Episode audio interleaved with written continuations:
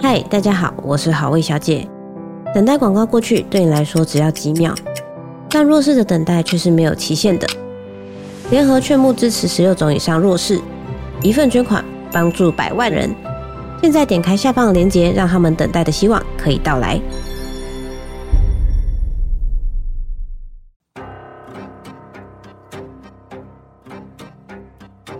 本节目内容可能包含血腥、暴力以及令人引起不安的情节描述，请听众斟酌收听。有时候真实犯罪比推理小说更害人，而有时推理小说是真实犯罪的狂想版。嗨，大家好，欢迎收听《二之根你的犯罪研究日志》，我是 Troy，我是 Lucien。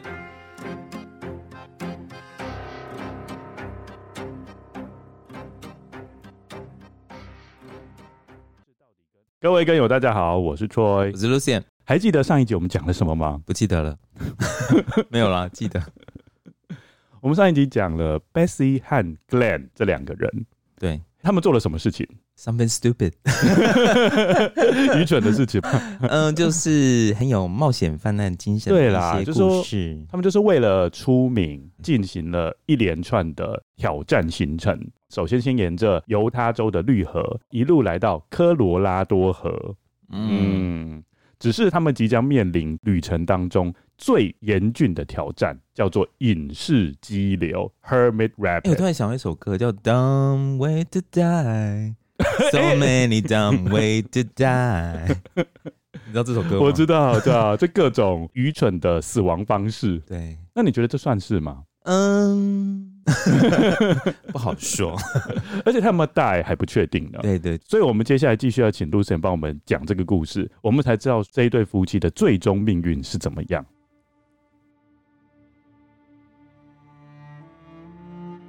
时间是一九二八年初冬，住在爱德华州的 Rolling 正焦急的等待儿子 Glenn 的消息。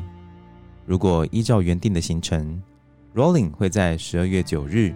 也就是 Glenn 三十岁生日那天，收到儿子从旅程终点 Needles 发来的电报，但现在都已经十二月十一日了，他却仍然没有收到儿子和儿媳妇的任何消息。此时可以确定，Glenn 与 Bessie 行程进度已经落后了，而距离 Glenn 和 Bessie 最后一次在大峡谷村被人目击，已经又过了二十二天。Rolling 有种不好的预感。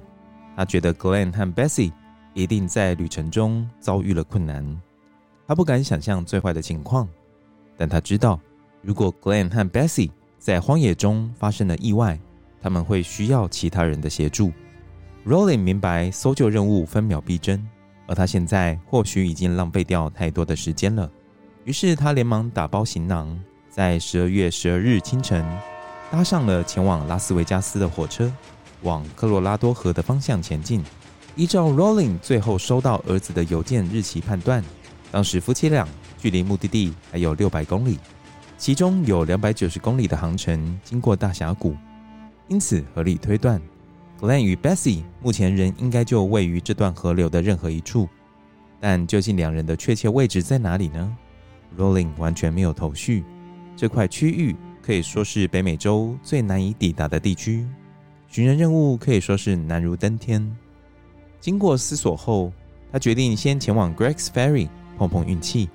那里是大峡谷河段区域的出口站，或许有人可能会碰巧看见 Glenn 和 Bessie。如果是这样，那代表他的儿子与儿媳妇已经离开大峡谷区域，这样就可以大大缩小搜寻的范围。Rolling 花了四天的时间才抵达 Greg's Ferry。并在询问当地的牧场主人与矿工后，得到令人失望的结果，因为没有任何人看见 Glenn 和 Bessie 的扫桨船。这是一个令人震惊的消息。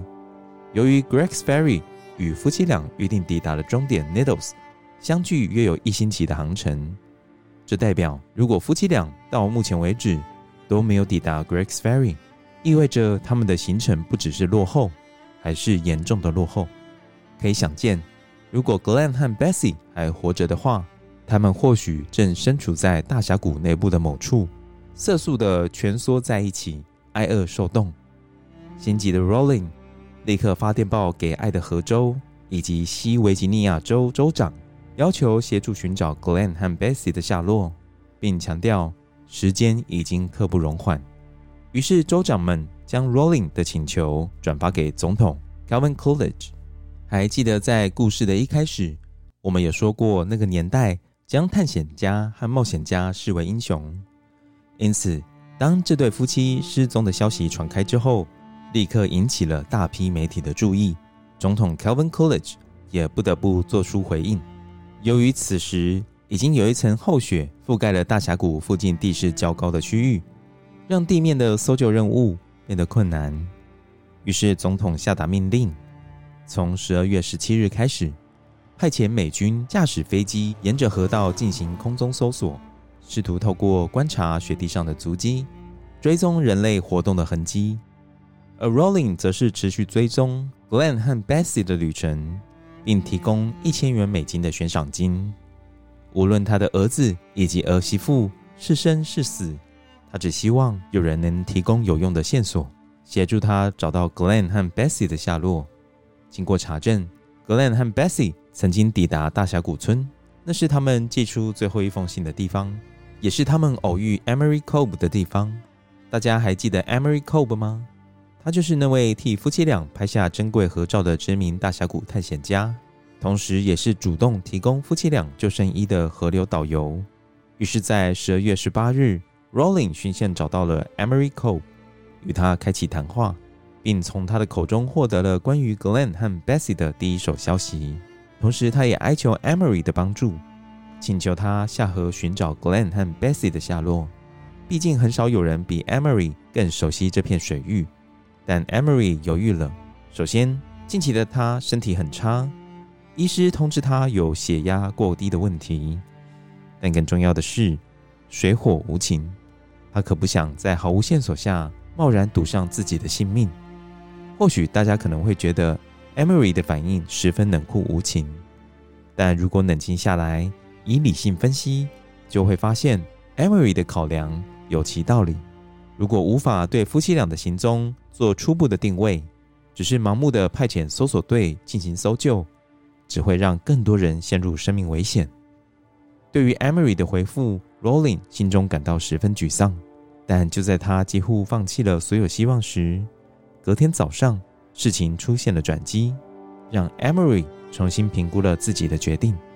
这必须感谢美国政府愿意加强空中搜寻的力道。当时许多搜救机都配有食物以及衣物，一旦发现 Bessie 和 Glenn 的行踪时，就能立刻以投掷的方式，及时提供夫妻俩基本的物资。而真正立下大功的是 Adam 中尉，他在飞行经过钻石溪 Diamond Creek。下游约五十公里处时，发现了一艘弃置的扫桨船。那艘船位于一段相对平静的河道，距离河岸约十公里处。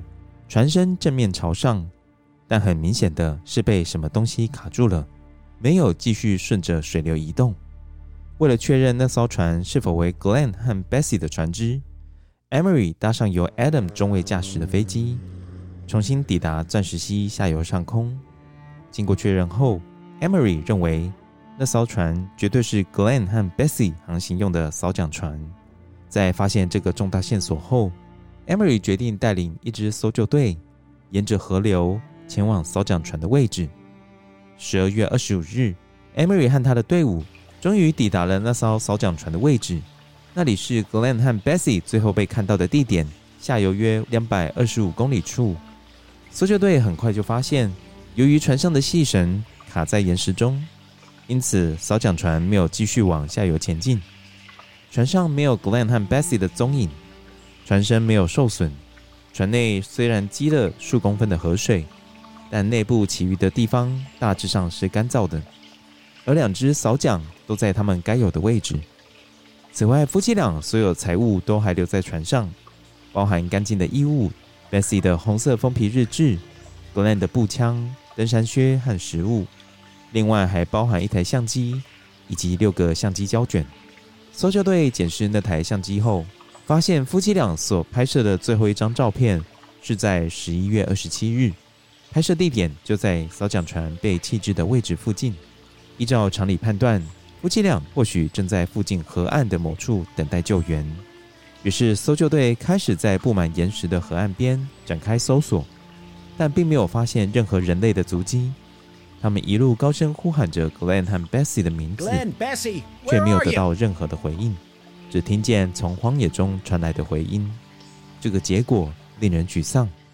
由于夫妻俩在旅途中每经过一天，就会在船身上画一道刻痕，因此搜救队可以推断，他们至少平安的在河上航行了长达四十二天。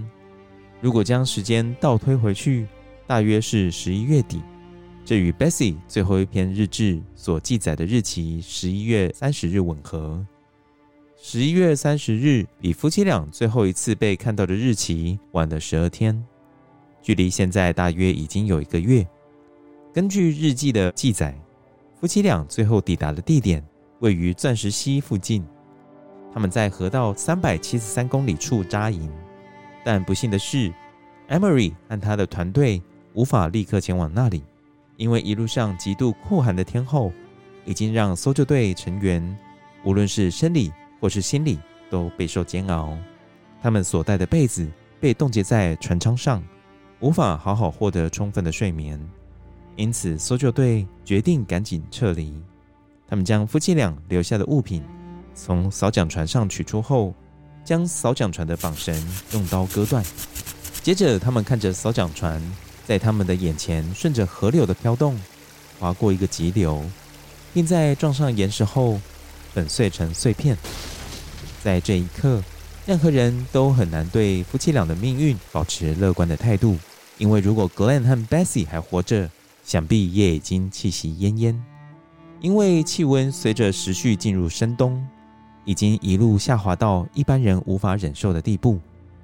当然，如果 Glenn 和 Bessie 是刻意将扫桨船遗留在那里，搜救队的这个动作也可能切断了夫妻俩最后的一线生机。因为如果夫妻俩回过头来想要拿船上的物资，会发现扫桨船早已经不复存在了。旧金山纪事报在耶诞节前夕刊登了一则报道，并在报道最后下了一个注解：没有充分的理由，不应该轻率地决定大峡谷之旅。这篇报道引起 Glenn 的妹妹的不满，她认为哥哥与嫂嫂在旅程前已经做足了充分的准备，他们阅读了所有相关的资料，他们知道他们在干什么。其余的报道则显得相对友善得多，但大部分都认定 Glenn 与 Bessie 两人已经凶多吉少。其中一份报纸报道说，像 Glenn 这样如此勇敢的男人是很稀少的，我们不应该失去他。由此可知，当时大多数人的心中都已经有了最坏的盘算，但 Rolling 拒绝放弃。他内心想到，或许是儿子和儿媳妇在旅途中遇到了逆风，如果在逆风中航行，就可以解释为何他们的行程会被耽搁。即便这个理由听起来很像在自我安慰，但 Rolling 知道自己绝对不能丧失盼望。他无法接受自己同时失去儿子和儿媳妇，于是 Rolling 自掏腰包，雇佣了七十名当地的原住民协助搜索附近的区域。他明白，这些原住民远比白人熟悉当地的各个崎岖蜿蜒的小路，或许他们有机会找到新的线索。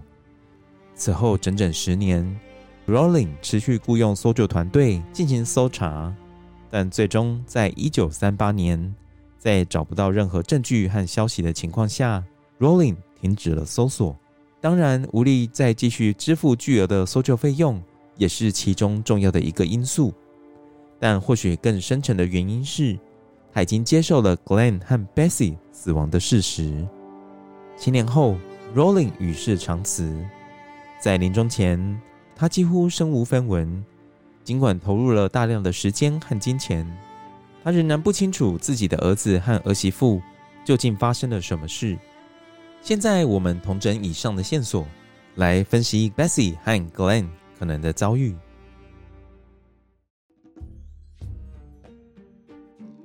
自杀是第一个被排除的选项，因为至少就这对夫妻主观的想法，他们两人是来创造记录的，而不是来断送性命的。那如果是意外呢？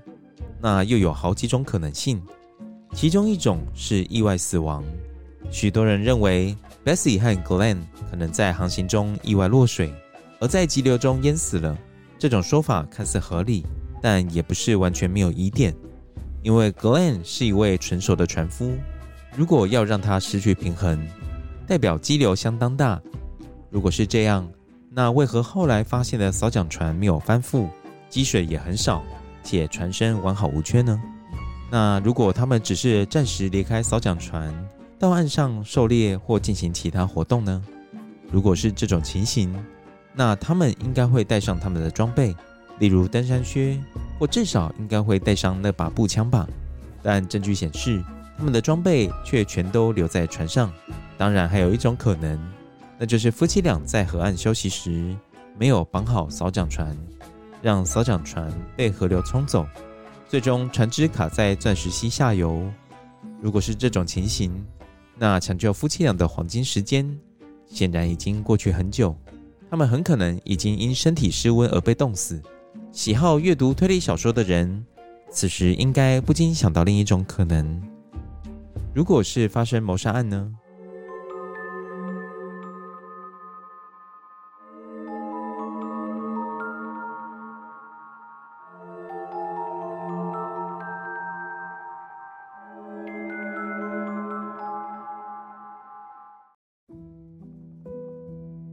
在继续讲述这个故事前，让我们再和各位分享一首 Bessie 创作的诗。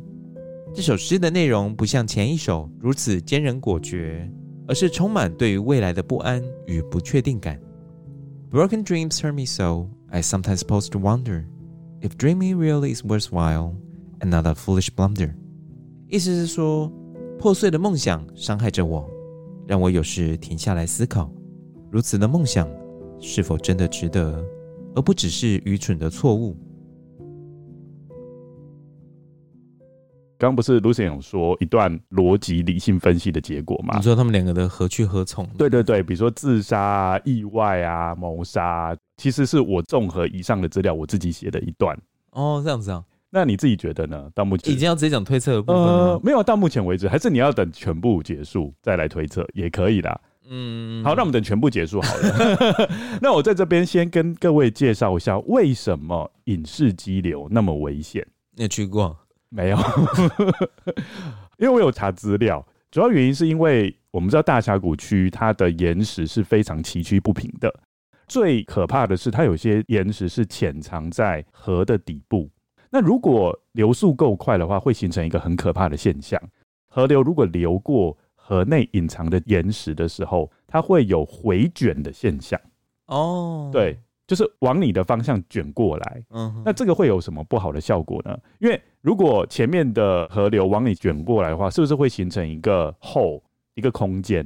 你刚刚这是英文吗？那个 hole hole 对，哦，英文英文 会形成一个洞。W H O L E 对，H O L E 会形成一个洞。哦，好，那你觉得这有什么危险性？就是说，如果你的有个逆流的感觉，对，就是你的船。当你不小心困在这个洞穴里，这个后里面会出现，只能反复的在这个后里面盘旋，但是它出不去。哦，就因为你就是被前面的像一个龙卷吗？等于说你被河流先往前带，但是你经过那个倒退卷的，你是不是又被卷回来？然后接着又被往前带，然后又被卷回来，等于说是一个无限循环、无限回圈的感觉。哦，那就是一个一个像一个龙卷这样。对，只是它是只是叫 whirl，whirl 是有点像是水平的，嗯、但是那个有点像是。上下上下的那一种，那这个最可怕的危险性是，你这样一直不断的在那边翻滚的时候，你可能就一直撞击到河流下方隐藏的岩石，所以就等于说，扣扣扣扣扣，一直撞撞撞撞撞，那最终你的船就会被撞破，然后就碎掉。哦，对，所以这个是这一种 rapid 这种激流，尤其是倒退卷的激流比较可怕的地方。所以隐式激流很多这种，对，而且隐式激流有一个特色，就是它下方的暗岩特别多。可是他们有特别密集，他们船不是卡在沿岸旁边吗？有系好那个对绳子吗？那边已经属于影视激流的部分了吗？还是已经过了？已经过了哦，已经过了，已经到钻石溪了。嗯，哦，所以钻石溪是在影视激流之后的下游哦，所以他们他们算有撑过去，他们算有撑过去，但是不知道中途发生了什么事情。那你觉得刚刚在阅读这个过程中有哪些疑问？没有，我觉得我好像对我最后的推敲，我觉得更有把握啊！真的哦，那么厉害。嗯，那我可以先稍微问一下，你已经看完这整个故事吗？那跟你想象的方向有没有不一样？跟我想象的方向有没有不一样？想象的发展方向，因为我多啊，就是真的、哦。对啊，就是找死，因为我们是真实犯罪还有推理小说的节目啊。Somebody must die，有人一定得死。没有啦，嗯，大家听到后面就会知道。可是你说有没有按照我原本想？我觉得差不多吧。因为我觉得就一贯的手法，就是尤其这种稍微年代有点久远的这种故事，大家都知道，一定就是结果他们都会朝怎样的发展。嗯，这是作为一贯的手法。如果有持续在听我们节目的听众就会知道。好，那我们继续就请罗森为我们念这个故事。格兰和 Bessie 失踪长达三十年后，大峡谷区域随着一九六三年格兰峡谷大坝的建造。造成地貌的改变，使得河流航行更加安全，这也间接促成商业旅游业的大爆发。一九七一年后，每年都有超过一万五千人在大峡谷流域航行，其中绝大部分的游客是乘坐动力橡胶艇。这种橡胶艇较当年 Glenn 和 Bessie 乘坐的无动力扫桨船安全。此外，旅客也必须遵守法规，穿着救生衣。这也大大减低了意外事故发生的可能性，而 Glenn 和 Bessie 的失踪案也成为河流导游娱乐游客的故事。而在他们口中，Glenn 和 Bessie 不再是一对勇于挑战自我的冒险英雄，而是对潜在风险毫无设防的警示故事。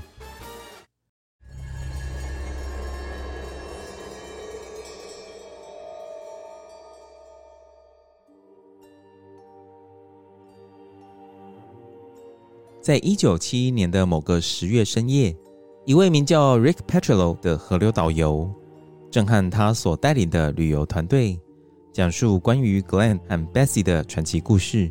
那是一个寒冷的夜晚，聆听故事的游客全都围拢在萤火旁取暖。就在距这里几英里下游的地方，Glenn 和 Bessie 消失了。Rick Petrello 刻意压低声音。企图增加故事的戏剧性。突然间，其中一名年纪大约六十岁的女性游客悠悠的从口中吐出了一段话：“我知道，我就是 Bessie High。”这位女士的说辞震惊了周围的每个人，一时间，其他人都面面相觑，不知如何反应。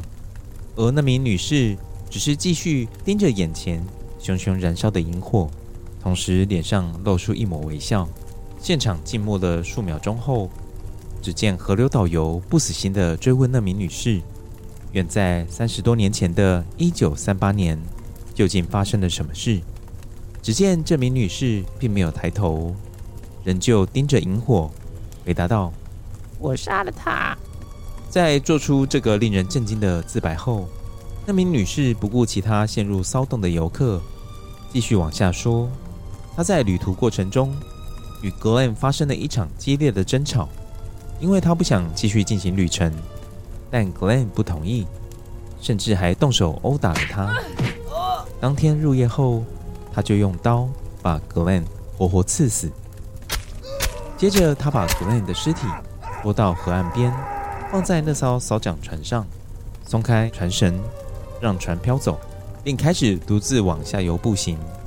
在抵达 Peach Springs 后，他搭上一辆灰狗巴士离开现场。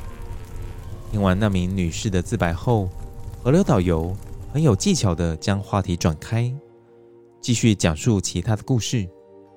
没有人再度提起那名女士的故事，但她的故事开始传开，并在许多人的心中泛起了涟漪。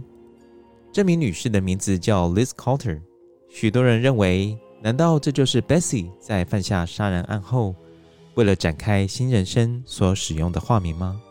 毕竟，如果 Bessie 还活着的话，她的年纪与 Liz Carter 的年纪相当，但没有任何迹象表明 Glenn 是一个暴力狂。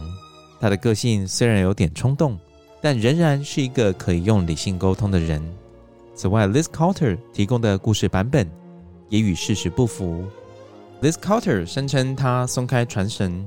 让船顺着流水移动，但当 Emery 与他的搜救团队发现那艘弃置的扫奖船时，船的细绳是紧紧地卡在旁边的岩石中。当然，我们也不能排除细绳可能因为混乱的水流而不小心缠绕在岩石上。但无论 Liz Carter 的说辞是真是假，他成功重新引起了世人对于 Glenn 和 Bessie 失踪案的兴趣。而随着时间的推移，事实与虚构的界限也逐渐变得模糊不清。就如同其中一位河游导游 George B. Linsley 所言：“Liz Carter 的故事确实变成了在大峡谷每天都在讲的故事，但你可以抓住一个谣言，并将它记住长达五十年。”这就是谣言产生的方式，但它仍然没有任何事实的根据。George B. Linsley 的话有几番道理，但接下来故事的发展却让 Liz Carter 的故事增加了可信度。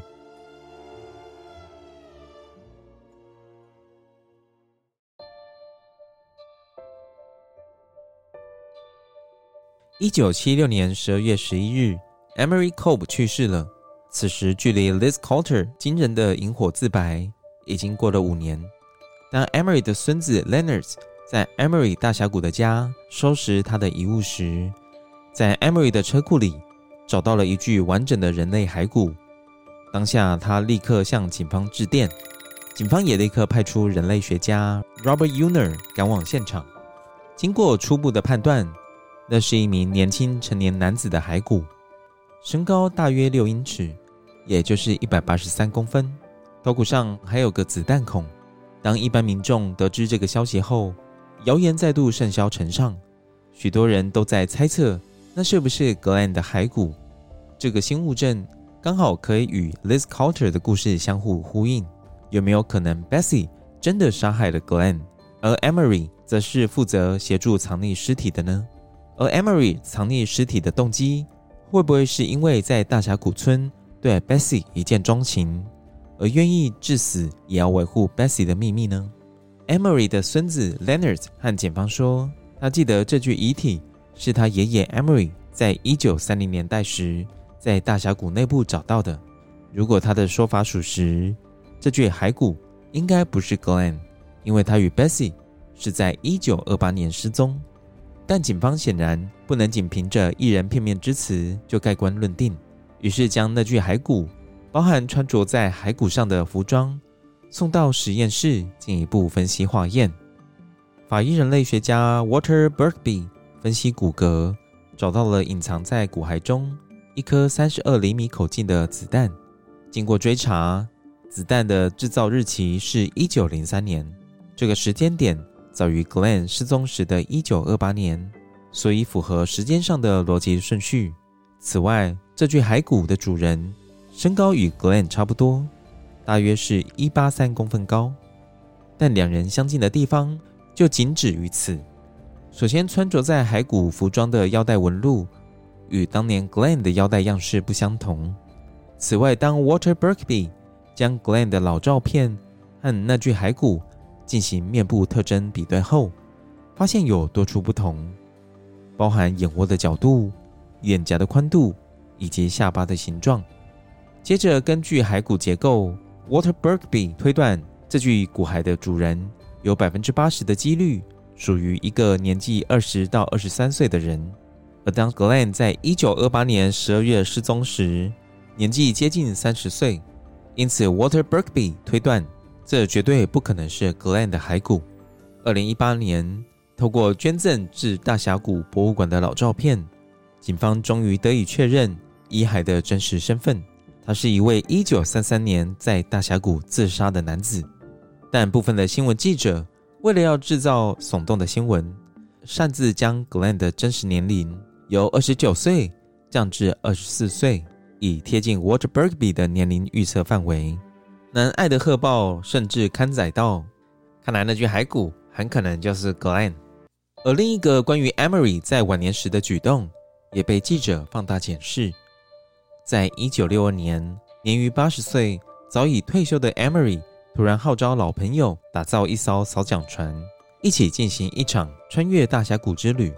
虽然后来这趟旅行并没有成行，但众人都很好奇 Emery 背后的动机为何。这加深了 Emery 涉入 Bessie 与 Glenn 失踪案的可能性。直到一九八五年，一位历史学家 Scott Stibney 决定一劳永逸解决这个问题。他透过电话联系到 Liz Carter，也就是那位在萤火声称自己是 Bessie 的女士。这位历史学家直截了当地问 Liz Carter，她是否在讲真话？Liz Carter 回答说不，并否认了一切。包括声称自己是 Bessie 的部分，在 Glenn 和 Bessie 失踪将近七十年后的一九九六年，专业河流导游 Brad Demick 试图重现 Glenn 和 Bessie 当年失踪的悲剧之旅。他们认定，当年 Glenn 和 Bessie 的悲剧起因有二：首先，他们两人都没有穿着救生衣；其次是 Glenn 对于大峡谷流域并不熟悉。于是，他们根据照片。制作了一艘类似 Glenn 和 Bessie 当年所使用的长六公尺、宽一点五公尺的扫桨船，打算实际走一趟来验证他们自己的假设。为了确保旅途中的安全，Brad Dimick 与他的妻子都穿着最顶级的救生衣，还有一支摩托艇支援队伍跟随在后。最终，他们发现，即便他们拥有滑行独木舟以及划艇的丰富经验。但却没办法有效地控制扫桨船，因此他们决定在三百七十三公里处停了下来。这也是 Bessie 的日志中最后记录的位置附近。最终，Brad Dimick 推论，Glenn 和 Bessie 很可能在三百七十三公里处溺水而死。最可能发生的情形是扫桨把 Glenn 和 Bessie 其中一人撞落船外，而另一人选择跳入水中去拯救对方。最终，两人在激流中双双灭顶。Brad Dimick 的故事版本是两个人为爱与梦想共同冒险犯难，最终也因爱与梦想共同殉情的凄美故事。而这个故事还没到尾声，因为接着我们要简短的介绍一位人物，因为这位人物的死亡替今天的故事制造了一些悬念。Georgie Whiteclock 出生于一九一一年。她是第一位在大峡谷成为商业河流运动员的女性，也是引用大型橡胶艇到大峡谷流域的第一人。她深谙水性，因此被大家称呼为 “Women of the River”，也就是河流之女。Georgie 是一个很重视隐私的人，即便认识多年的密友，也从未踏进她家里一步。但在 Georgie 一九九二年过世时，他的密友终于有机会进入他的屋内。整理他的遗物，在整理遗物的过程中，这位密友在无意间找到了 Georgie 的出生证明，而出生证明显示他的真名叫做 Bessie DeRose，而不是他被世人周知的 Georgie 这个姓名。经过进一步的搜索，这位密友在 Georgie 的内衣抽屉里找到一把手枪，这把手枪和 Glenn 与 Bessie 使用的手枪样式相同，但真正让人起疑的是手枪旁的东西。那是一张结婚证书影本，而这张结婚证书上的当事人分别是 Glenn 和 Bessie Hyde，是不是很可疑呢？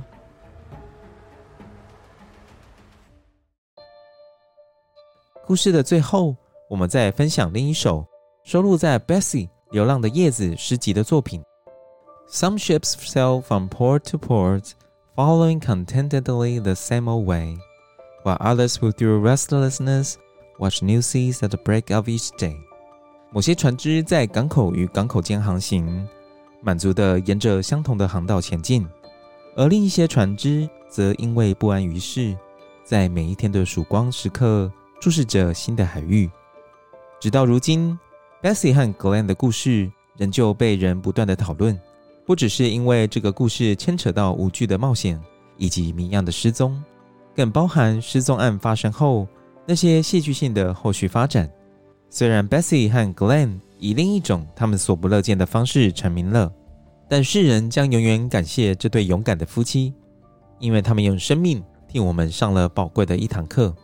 试问大家，为了成名，你愿意付出多少代价？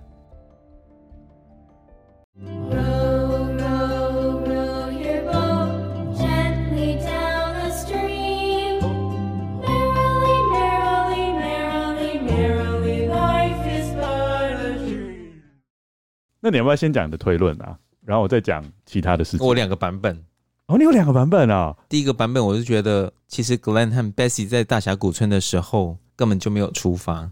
哦，这个从来没有人想过哎。其实 Bessie 有给 Emery 在私底下透露一些讯息，是就他请他帮忙，你说把她丈夫干掉，对，然后 Bessie 她自己干嘛？就离开了，对，就离开了。然后 Emery 刚好也是射手座的，就很有正义感，然后就帮他 Glenn 就是被干掉了这样。然后那艘船就直接他们就放。嗯，对。然后他卡住，只是因为不小心 tangle 到，对，那细绳不小心就。然后也也也有一个另外一个方式，说不定就是在大峡谷村的时候，Bessie 就没有跟 Glenn 一起走了，Glenn 就自己出发。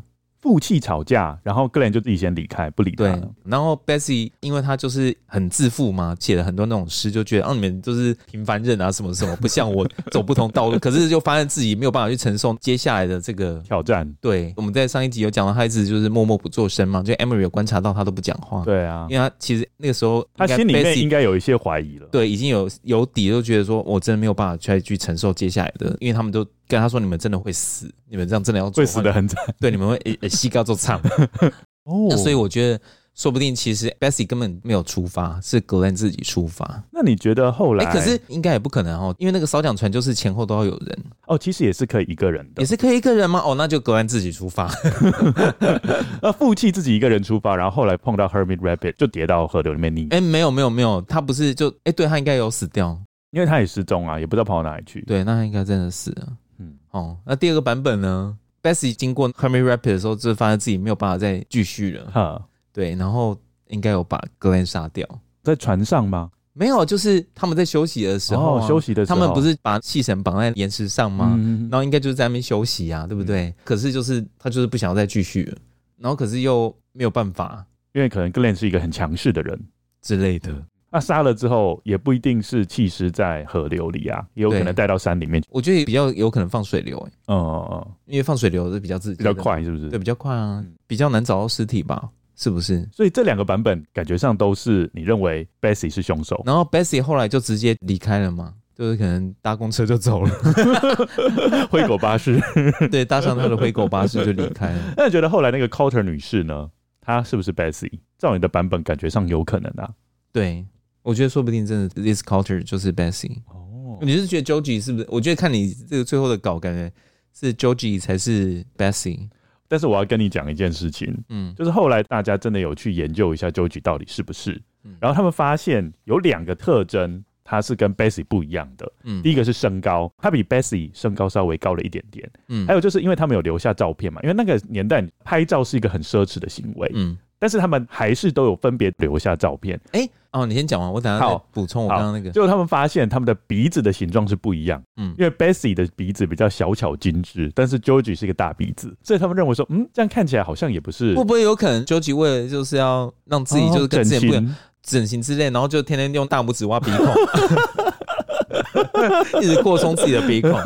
你知道鼻子可以捏吗？可以塑形吗？你说你知道这件事情吗？说长期小时候。以前我我妈就会这么捏我们鼻子，就是嗯，用那个怎么下一步的夹子，也不是，我不知道为什么我妈以前就是会常常帮我们用万金油，然后去捏鼻梁这边啊。那她有可能只是希望你清醒一点，是这样子吗？可是这个要长期的啦。以前小时候的时候，哦，那你觉得？我不知道你有没有听过这个说法？那你觉得你妈妈这个捏面人有没有捏得好？我觉得我鼻梁蛮高的，就蛮深的啦，所以很感谢是吗？这也没有啦，也没什么好感谢的，只是就是 我觉得说不定有这个功能哦。Bessie 这种大拇指挖自己的鼻孔啊之类的，所以说跟之前的鼻孔会有不一样。好了，这听起来有点荒唐，而且年纪方面也不一样，他们估计大概差了六岁哦。不过这可能用易容术可以易容，六岁还好啊，嗯，对不对？我看起来也不像这个年纪的人啊，自己讲的是。然后他们还有说那个结婚证书的事情，嗯，他们觉得银本不是正本。然后那时候他们有去查，原来当时候你只要去法院花钱就可以买到银本了，哦，就是你只要付钱，哦、对，你只要付钱就可以买。干嘛花钱去买这个啊？所以大家还是觉得怪怪的啊。假设不是他的结婚证书的话，为什么他还要花钱去买别人的结婚证书银本？嗯、对啊，干嘛？这个动机也是很奇怪。对啊。说明真的是他，而且我觉得还有一点呢、喔，如果以心理学来说，嗯，他是不愿意人家踏到他的房间里面去的嘛，藏在那边的东西应该就是他隐藏的秘密吧，嗯，加上还有一点，他不是深谙水性吗？他可能一开始在一九二八年那时候，对于划船啊还不太了解，但可能经过这一次的冒险之旅之后，哎，忽然间就爱上了划船。我好奇的是，那人家怎么知道 Georgie 跟 Bessie 的身高差？应该都是看照片去推论的，只是看照片而已。哦，因为有知道 Glenn 的身高是一八三嘛？对。然后看那个差距，比如说头到、哦、是真的大概可以推论哦。那你是觉得 Georgie 是有机会的吧？对，那我我要想要补充的就是，Emery 不是有跟搜救队去搜查吗？然后把绳子剪掉，剪掉。我觉得那边超可疑的哎，你不觉得吗？就很觉得应该要留。It's really not necessary，就没有必要，啊你干嘛要剪断？那你觉得他为啥要剪断？我觉得他就是有嫌疑。你看，说不定我的第一个版本很符合哦。就是他杀了 Glenn，帮 Bessie 杀了 Glenn，然后把那个小响船就放，然后结果没想到他会在那边，可是他就觉得会增加嫌疑，所以他就把它剪断，增加嫌疑哦，免得被查出什么，就是他有疑虑，所以他就把它剪断。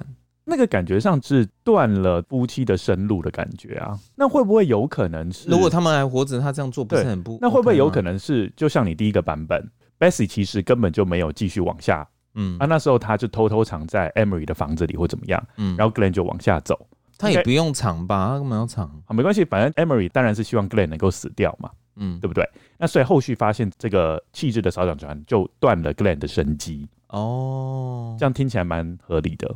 那这样要分两个想法，就是到底 Emery 有没有杀掉 Glenn，还是是只是让 Glenn 自己走？那又要分这两个路线，一个是他一开始就有杀掉他，哦，那另外一个版本是他没有杀掉他，就让 Glenn 自己走。我觉得让 Glenn 自己走的机会比较大。对啊，对，不然的话后续没有必要，因为对，刚刚也有讲嘛，Glenn 不是那种会动手打人，不是那种很冲动型的嘛。嗯。那相信如果 Bessie 突然说他没有想要继续的话，他应该也会理解吧？会不会是这样子？在大小古村的时候，他们三个人在会谈的过程中，嗯，然后 Bessie 就说。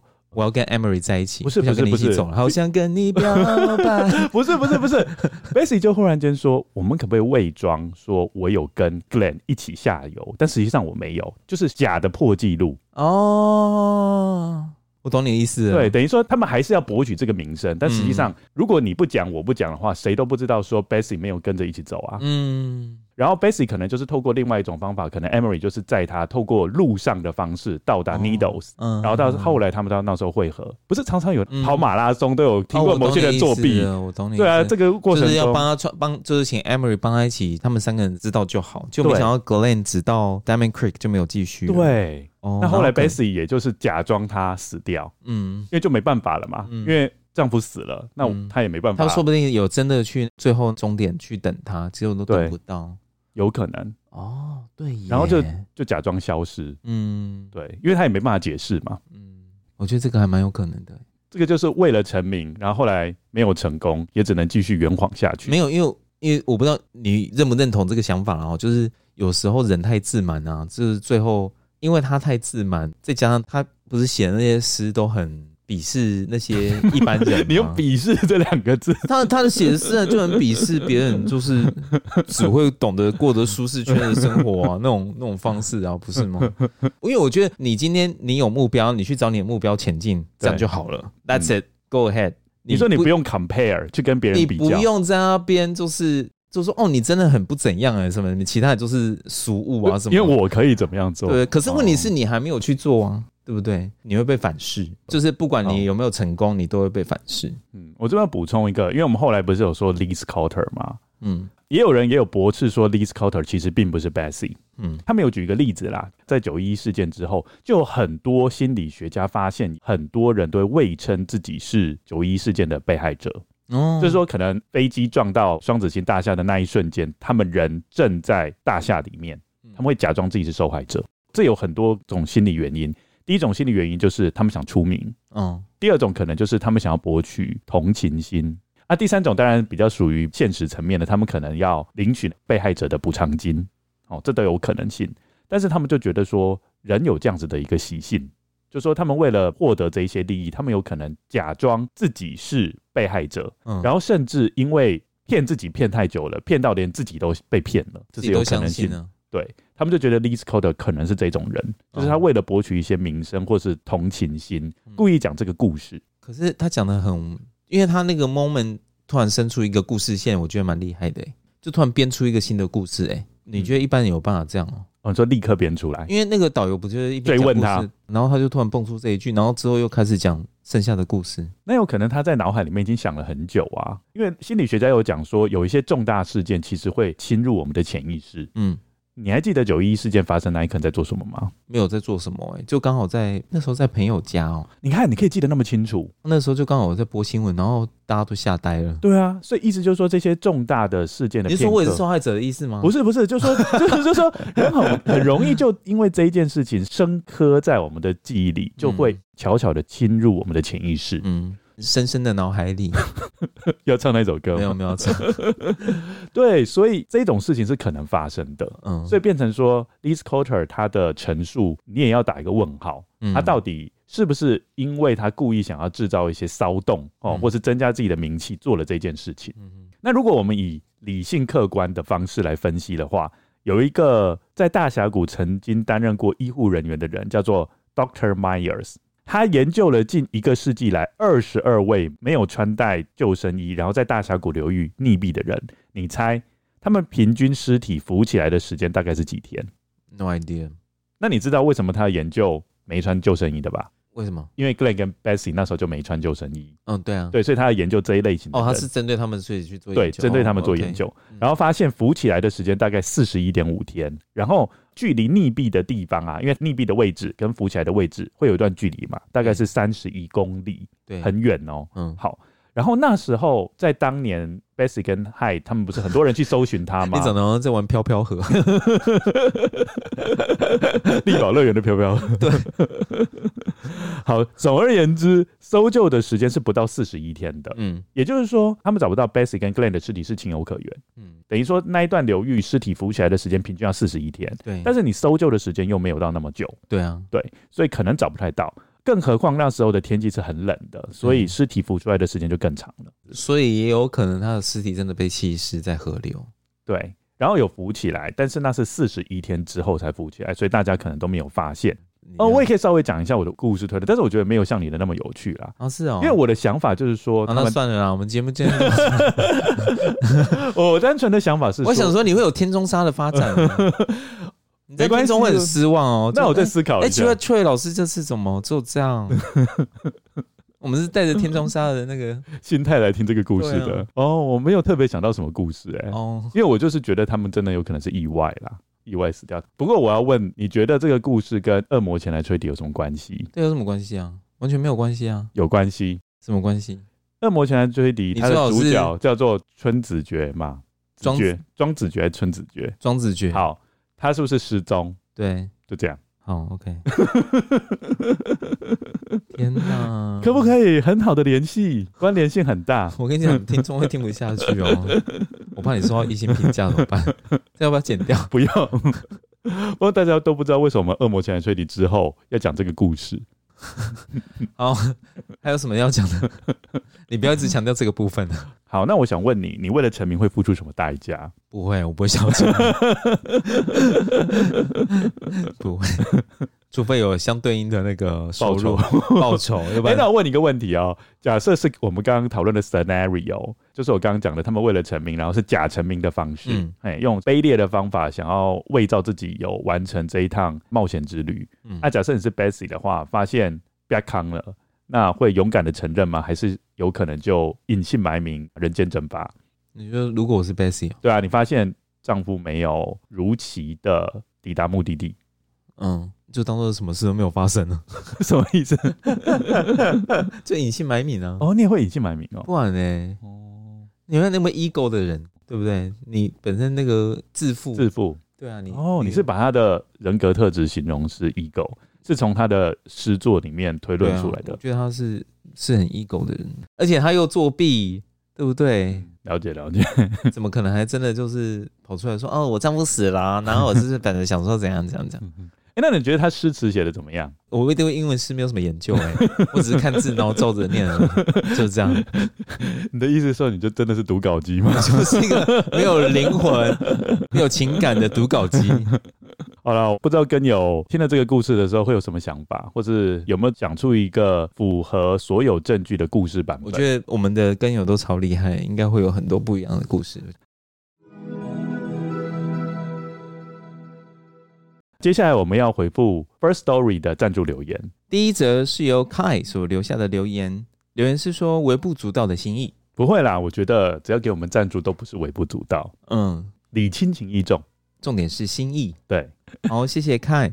好，下一个是由激情 Bruce Lee 所留下的留言，从二之根引发永不终止的跋涉和追寻，些许杀机，些许嫌疑，些许迷妹诡秘。一点灵光于乍见真相的惊喜，一丝悲悯于洞见人性的犀利，在谜题和希望里，在不止息的好奇里，做不止息的探求。不要彷徨，不要犹疑，用真心与恶之根相约。我觉得这是一首新诗，哎，对，刚好可以配合我们这一集。你要把它翻英文吗？我不会翻。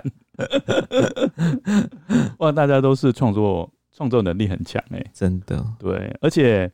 这一位跟友给我们非常非常大的鼓励，真的非常感谢他。然后我后来有问他啦，嗯、因为我私底下有问他，嗯，就说为什么会对我们节目有那么大的热情，嗯，然后他又讲说，他觉得用听的是一个很好的媒介，因为用听的方式可以更沉入剧情，嗯，对，所以我觉得说，哎、欸，其实真的啊，不一定要用看的为媒介啊，用听的有的时候讲的反而更能够让人家有一种想象空间，嗯，对，就像这一集，我觉得我们在讲。Basic 跟 High 的失踪之谜，其实它有非常多的想象空间。Podcast 它有自己的优势在啦，应该要这样讲。YouTube 的话，可能就是你眼睛要看，然后你的耳朵也要听，对对不对？那你可能又要就不是只有用到一关，只用到两关。对，但是不排除我们也会发展 YouTube 啦。哦，对，这是不排除的。嗯哼嗯，在做预告就对。对 好，总之非常谢谢激情给我们很大的支持跟很暖心的回应。接下来要跟大家讲，我们第三季啊，应该就在这一集会做一个终结。那接下来会有两到三集的季间集，所谓的季间集就是季间跟季间，怕大家想念我们，对，所以还是会推出比较特别的集数。这些集数跟我们主轴啊是不一样的，嗯，对。那其中一集我已经录好了，我觉得还蛮有趣的，因为那一集是可以让你在家里面就可以做一些科学小实验。你就可以在过年的时候做。谁会想要过年去实验室做什么实验？啊？没有没有，我的意思说，你可以在家里面，嗯，就做一些科学小实验，嗯、然后那些实验都是跟鉴识科学有关。好哦，对，所以意思就是说，你所以你是说，就是可能要在现在家里发生一些什么命案子？不是不是，我意思说，你可以在过年时间增长自己对鉴识科学的知识。哦，好，对。那 Lucien 在第三季的最后一集有没有要跟各位跟友讲什么话呢？耶，Yeah! 这个就是最真实的回应。对，可以休息了。那我们下一集还是会承继呃我们的日系推理小说。好，这你知道吗？我原本都是 think bigger，但是在做的时候呢，都没办法做到那么多。嗯，对，所以，我们这一集原本我很想要讲岛田庄司的占星术杀人魔法，他讲完之后要讲临时行人的杀人死角馆。还有金吉夏彦的《孤惑鸟之下》，但是我们时间排程的关系，这些书都没办法在这一集呃跟大家分享。在这一季，对对，都没有在这一季跟大家分享，我们就全部都挪到下一季。嗯、所以，我们呃下一季大概就是五本书。好，因为我发现我们一季大概就五本书差不多了，不能再超出五本书。很累，我觉得五本真的差不多。那接下来我们要讲什么呢？我们接下来就要讲日本推理的社会派大师松本清张的两本书。嗯、OK，对，这是我的想法啦。嗯，好，那如果各位跟友有任何意见的话，都可以私讯跟我说。好、哦，好，那我们这一季就到这一集结束。嗯，谢谢跟友的收听，谢谢跟友的支持啊！如果各位跟友心有余力的话，也可以在 First Story 跟 Mixer Box 给我们留言赞助。也欢迎各位跟友来我们的 Facebook 或是 Instagram，和我们留言，说说看你对本集故事还有没有其他自己的想象。那我们节目就到这边，今天谢谢大家的收听。有一句名言说：“一周一集二十更，真实犯罪远离你。”说得真好。今天谢谢大家，大家拜拜，大家拜拜。